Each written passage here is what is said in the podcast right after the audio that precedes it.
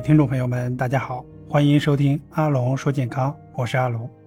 心绞痛啊是相当严重的心血管疾病，发作时呢会出现全身的乏力、出冷汗以及呢心悸等等，甚至呢也会威胁到生命。但是有时候出现这些症状，有可能呢并不是心绞痛。那么应该如何分辨真假心绞痛呢？才能够在生活中啊做好预防和养生保健的工作。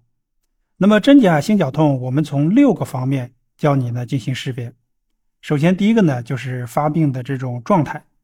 那么真的心绞痛呢，一般情况下在剧烈运动或者说劳累过度，以及情绪激动和大便等心悸耗氧量增加时候呢发作的。而假心绞痛呢，往往是发生在休闲或者是休息的时候。第二个呢就是胸痛的这种性质。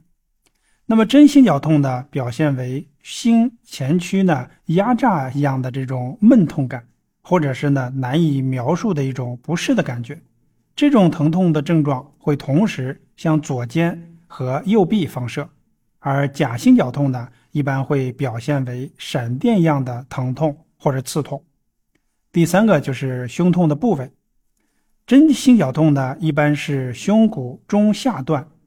不适症状的面积呢，一般为手掌的大小，可以向左侧肩胛骨以及呢小手指侧呢放射。有的病人还会出现咽喉紧缩和牙痛等症状。而假心绞痛呢，表现的是多种多样的，不适症状呢可以在左侧心前区，有时候呢部位很不固定，一下子出现在左侧，一下子出现在右侧。第四呢，就是疼痛的持续时间。真心绞痛的发作的时间一般不会超过十五分钟，而假心绞痛呢，常常会持续几小时，甚至呢整天时间。第五，胸痛伴发症状以及药物缓解的这种效果。真心绞痛呢，表现出全身乏力和心悸以及出冷汗，严重的病人呢还会有血压下降和气短。甚至呢会有濒死感，含服呢硝酸甘油，五分钟之内症状就可以呢得到缓解。而假心绞痛呢没有明显的全身的症状，含服呢硝酸甘油一般情况下是没有什么效果的。第六就是相关并发症的病史，真心绞痛呢具有冠心病、高血压、糖尿病和高血脂等疾病史或者是家族史，而假心绞痛呢。并不一定具有以上的疾病或者家族史。